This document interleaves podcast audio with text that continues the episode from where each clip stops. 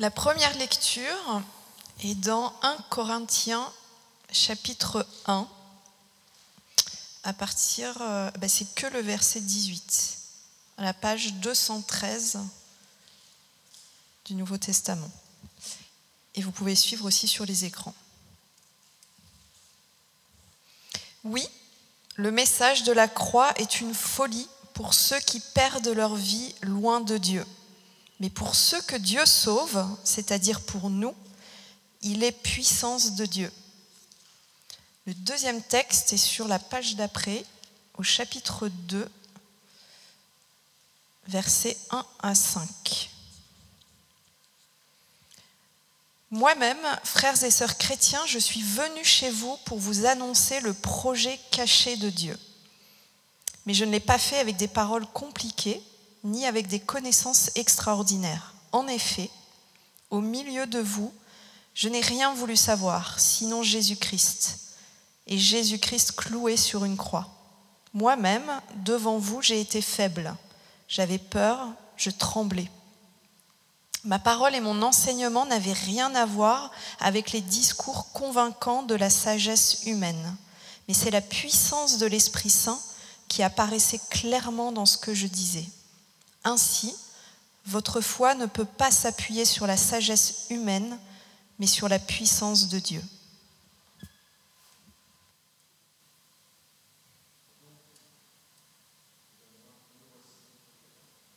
Normalement, voilà, c'était pas moi ça. Merci Antoine. Nous voici donc devant cette lettre écrite par Paul à une église en Grèce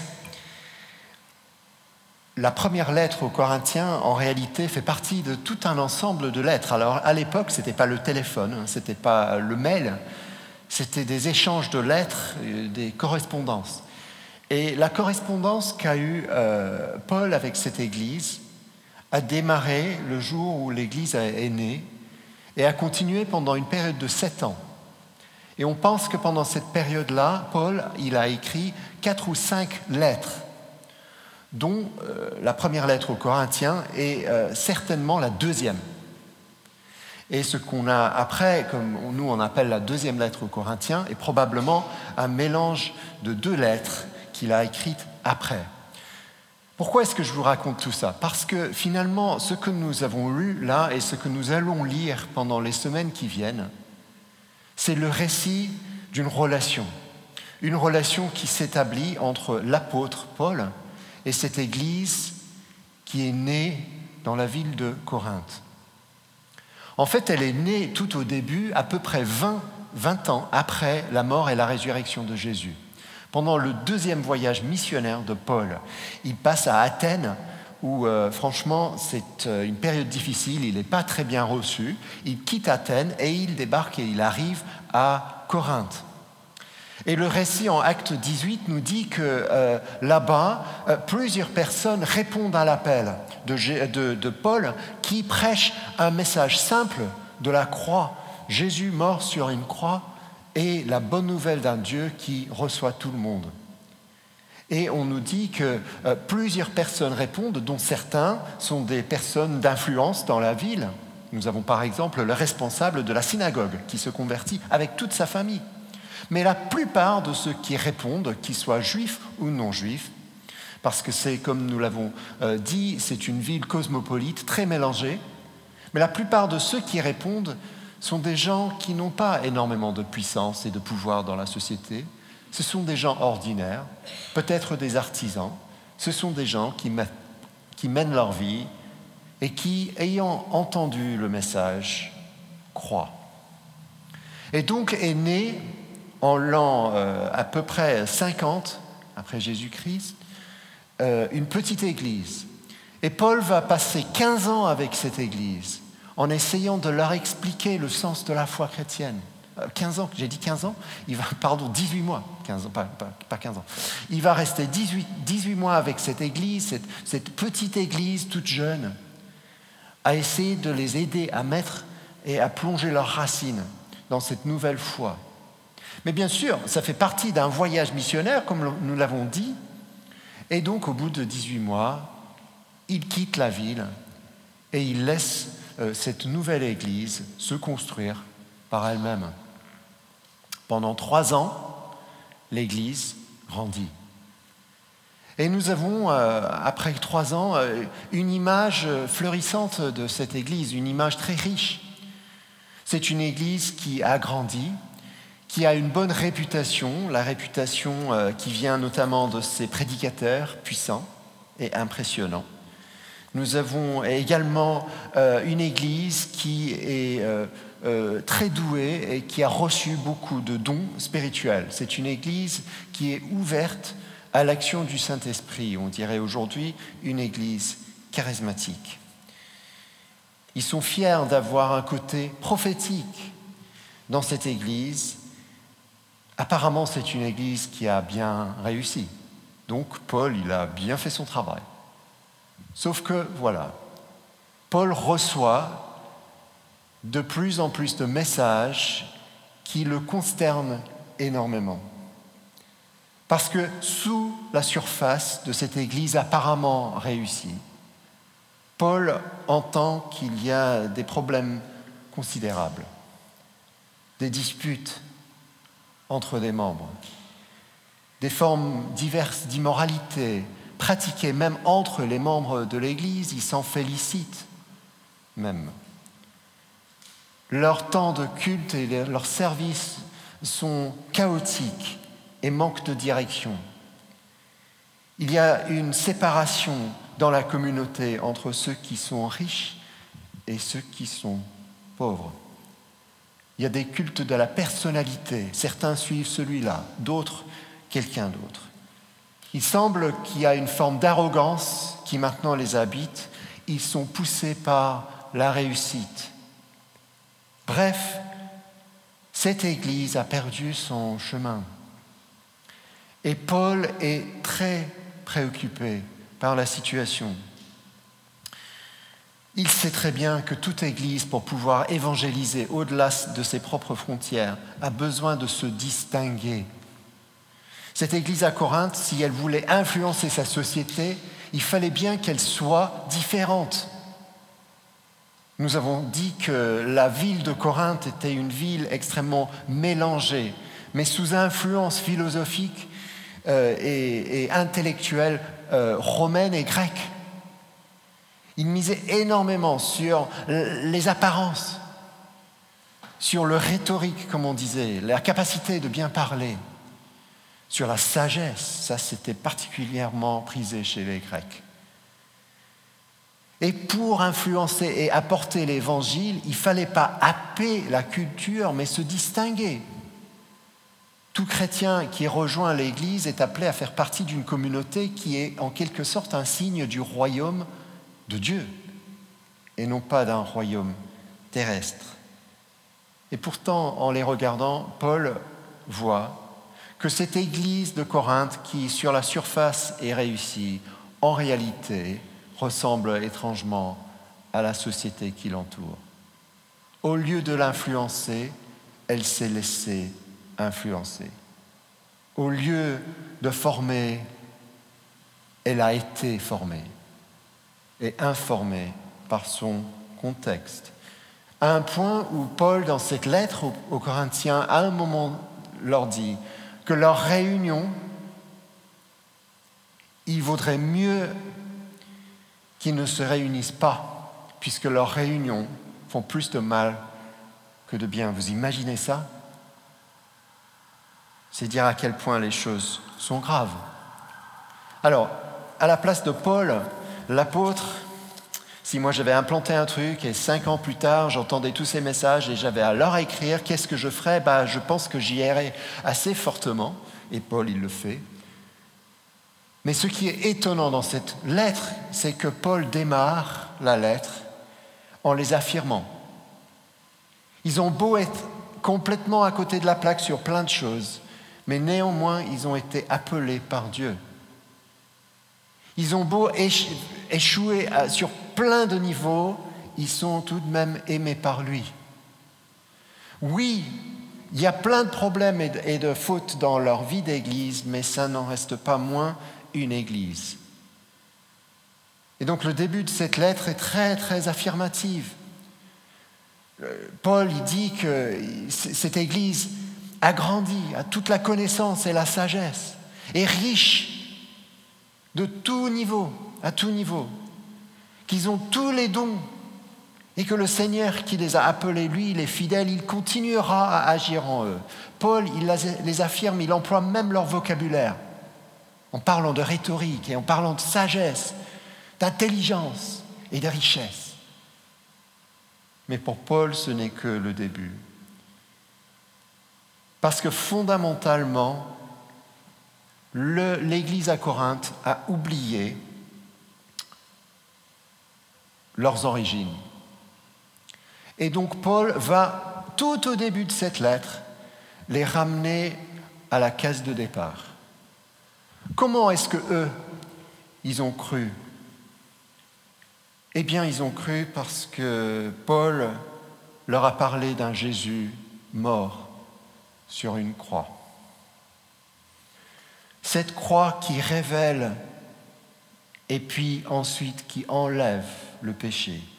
Cette croix qui manifeste l'amour de Dieu, cette croix qui euh, libère la force de pardon, cette croix qui transforme les vies. Ils l'ont entendu ce message et ils y ont, cru, cru tout au début. C'était ça le message de Paul. Mais ceux qui n'ont pas compris, ces citoyens de Corinthe, tellement influencés par leur environnement, c'est que la croix de Jésus interroge aussi tous les pouvoirs et renverse toutes les valeurs.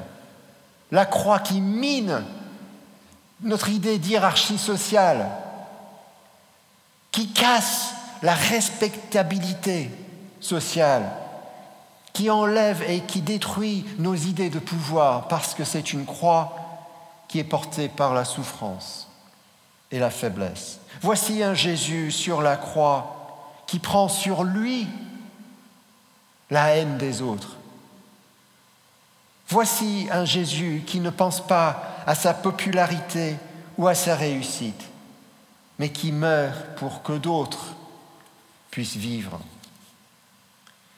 Maintenant, pour comprendre à quel point c'était difficile pour les Corinthiens d'entrer dans cette logique-là de la croix, rappelons-nous que dans toutes les civilisations anciennes, ils avaient une idée très claire de ce que eux pensaient que Dieu devait faire pour les Juifs, ils s'attendaient à ce que Dieu agisse par un, Messie, par un envoyé, qui aurait une forme de royauté comme un roi, pour les libérer du pouvoir romain. Pour les Romains, ils comprenaient leur, leur Dieu en termes de pouvoir et de puissance. Les Grecs, eh ben pour eux, les, les dieux étaient l'image même de la sagesse et de l'intelligence. Imaginons maintenant ce Paul qui arrive dans leur ville et qui leur dit qu'en fait la solution pour tous, c'est un petit rabbi, pauvre, inconnu, de Palestine, d'Israël, qui a donné sa vie, qui est mort sur une croix comme un criminel. Et que lui, c'est le Seigneur des Seigneurs. C'est la solution. Comprenez bien que dans la logique ancienne, un Messie, c'est quelqu'un de fort, de puissant, qui triomphe, alors que la croix représentait le mépris, l'échec et la mort. Il ne pouvait pas y avoir un Messie crucifié, c'était juste pas possible, impensable dans cette logique culturelle. Ce n'est pas étonnant du coup que les juifs, comme les non-juifs, étaient scandalisés par l'idée de la croix. Un Christ crucifié n'avait aucun sens pour eux. Et c'est pour cela que Paul dit à ses Corinthiens que oui, le message de la croix, voilà le, verset 18, le message de la croix est une folie pour ceux qui perdent leur vie loin de Dieu. Mais bien sûr, seulement voilà, pour ceux qui entrent dans la logique de Dieu, qu'est-ce qu'il dit? Pour ceux que Dieu sauve, c'est-à-dire pour nous, le message est puissance de Dieu. Alors voilà le truc. Les Corinthiens y ont cru. C'est en croyant à ce message de la croix qu'ils se sont convertis. C'est comme ça qu'ils ont démarré. Pourquoi maintenant est-ce qu'ils ont honte de ce message Et la réponse semble claire. Avec le temps, ils se sont laissés influencer par leur contexte. Ils ont fini par vouloir aller au-delà de la croix parce que la croix, eh ben, elle est plutôt difficile à comprendre. Elle porte honte. Et les Corinthiens se félicitent du coup d'être plus grands, plus, plus, plus intelligents, plus sages. Ils n'ont plus besoin de ça. Maintenant, ils vont suivre leur évangile de la sagesse. Mais voilà ce que Paul leur dit. C'est comme s'il dit ça. Euh, vous pensez que l'évangile que vous avez maintenant, que vous êtes établi comme chrétien, c'est une forme de sagesse humaine? Qu'on peut la comprendre, le comprendre par la sagesse humaine? Mais comment est-ce que vous pouvez aussi insensé être aussi insensé? Regardez le message. Le message, il est basé sur l'histoire d'un Messie crucifié. Qui, au nom de la sagesse, aurait rêvé une telle histoire Seul Dieu est si sage qu'il agisse de manière si bête, si insensée. Oui, parce que le message de la croix n'a pas de sens, c'est folie pour ceux qui sont dans cette logique-là, mais pour ceux qui reçoivent par la foi, c'est la puissance de Dieu. Voilà ce que les Corinthiens avaient oublié. Et Paul va passer ici du temps à leur redire que eux-mêmes avaient cru en changeant de perspective. Ce n'est pas parce qu'ils ont entendu ce message incroyablement intelligent qu'ils ont cru. C'est pas parce que Paul était un, rhétoricien euh, euh, hors pair ce n'est pas parce qu'il avait énormément d'intelligence, parce que c'était un philosophe. Euh, non. Paul, il est venu en simplicité. Il a simplement expliqué le message de la croix et quelque chose les a convaincus. Et ce n'était pas la sagesse, ni la force, ni la puissance. Qu'est-ce que c'était qui les a convaincus ici quand Paul, il a parlé de tout ça? C'était l'action du Saint-Esprit qui a touché leur cœur, qui les a fait comprendre que même un message scandaleux peut être une force, une puissance de changement. Voilà comment ils ont changé, voilà comment ils ont été convertis. Et donc Paul va les ramener tout au début en leur disant que la croix, c'est la solution pour tout, mais que pour y arriver, pour comprendre, il faut abandonner nos intelligences, notre idée de la sagesse, notre idée de la force, notre désir d'impressionner et nous mettre à la suite d'un Jésus qui s'humilie et qui devient serviteur. Ça me rappelle l'histoire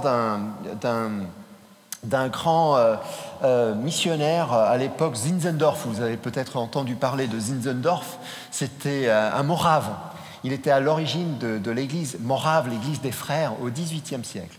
Et quand il était euh, jeune, on raconte l'histoire comme quoi il passait en Europe et il visitait différentes villes. Et un, jour, il visite une église. Et dans cette église, il découvre un tableau immense de la crucifixion. Alors lui étant très cultivé, il regarde avec attention ce tableau qui est tellement magnifique, mais il vient un moment où ses yeux baissent et il regarde et il voit que finalement l'artiste, le peintre, a peint en bas du tableau une phrase. Et cette phrase le frappe parce que là-bas est écrit, tout cela je l'ai fait pour toi, et toi qu'est-ce que tu as fait pour moi? Et Zinzendorf, en regardant ce tableau, se rend tout d'un coup compte qu'il n'est pas question de qualité de peinture, il est question d'amour de Dieu que quand Jésus est mort, c'était Dieu qui se donnait. N'est pas quelque chose qu'on comprend par notre, euh, nos arguments culturels et cultivés. Il faut une rencontre. Et Zinzendorf, il se met à genoux et il pleure et il est complètement transformé par la puissance de Dieu, puisqu'il a découvert le Jésus sur la croix. C'était exactement comme les Corinthiens au début. Quand on se trouve devant Jésus sur la croix, on ne le comprend pas en faisant des analyses, on le comprend en se mettant à genoux devant son amour.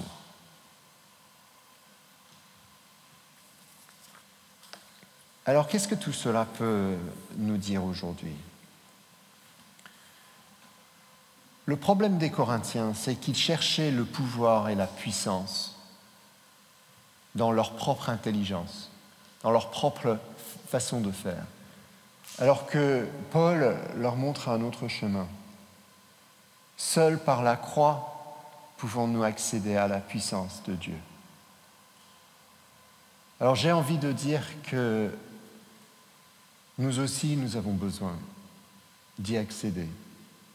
L'Église aujourd'hui, elle manque de puissance. Moi, je manque de puissance dans ma vie. Moi, j'ai envie, en tant que pasteur, de pouvoir prêcher et de voir la puissance de Dieu être libérée. Pas juste avoir des paroles sages. Ça, ça ne m'intéresse pas.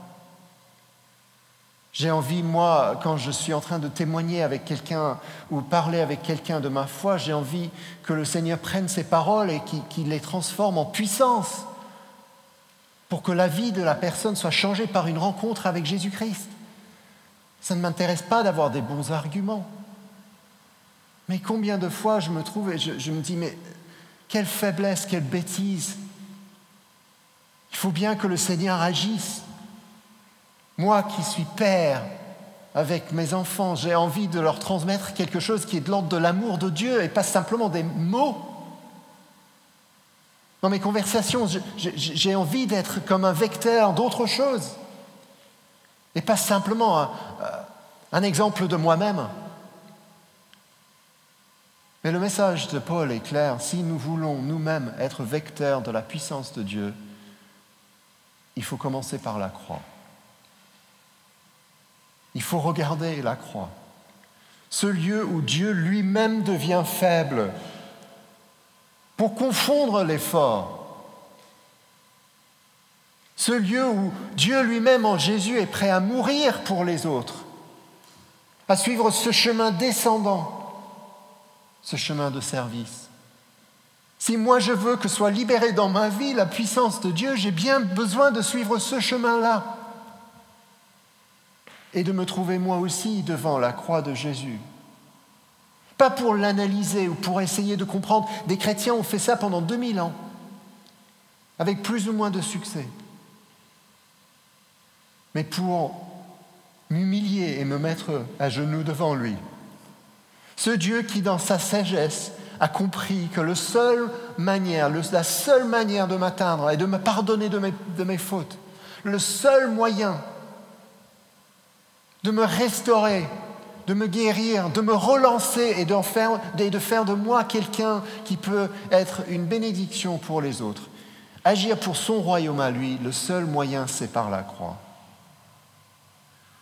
Parce que seul sur la croix, nous voyons le mal vaincu. Seul par la, par la, la croix, notre honte est enlevée. Seul à la croix, notre péché est pardonné. C'est sur la croix que les bras de Jésus s'ouvrent pour accueillir chacun qui croit en lui. C'est par la croix que ceux qui sont seuls trouvent une famille. Ceux qui sont éloignés, les uns des autres sont réconciliés, des ennemis qui deviennent amis. Par la croix, les perdus rentrent à la maison. Par la croix, les morts revivent. Ce n'est pas un message d'intelligence, c'est la libération d'une puissance qui ne vient que de Dieu.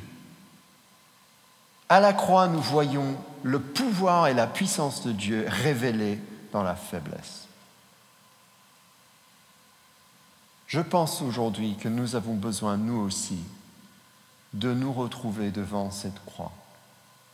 Pas pour nous féliciter de nos réussites, mais dans la simplicité de nos faiblesses. Nous pouvons être nous-mêmes devant la croix, parce que c'est exactement là où le Seigneur veut nous rencontrer. Aujourd'hui avec nos limites, aujourd'hui avec nos blessures, aujourd'hui avec nos fautes, aujourd'hui avec notre fatigue, aujourd'hui avec nos échecs, nous nous mettons à genoux devant lui et nous prenons le temps de recevoir l'amour qui coule de la croix.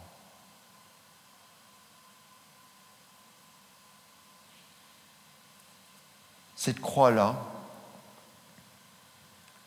elle n'est pas simplement proclamée dans la prédication, elle est vécue dans notre vie. Vous savez que pour Paul, la puissance de la croix, c'est une vie transformée. Voilà pourquoi Paul peut dire que quand il est arrivé à Corinthe, il n'a pas cherché à les impressionner, mais il y avait une manifestation de la puissance de Dieu. Comment, comment est-ce qu'il a, vu, cette manifestation de la puissance de Dieu? Bah, Dans leur vie changée. Quand le Seigneur agit en nous, en nous révélant combien il nous aime, que malgré tout ce que nous avons fait, il est mort pour nous, et que cette croix est libération pour nous.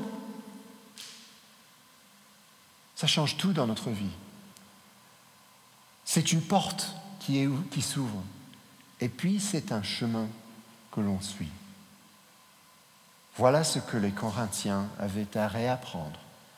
Si vous voulez la puissance, il fallait vivre par la croix.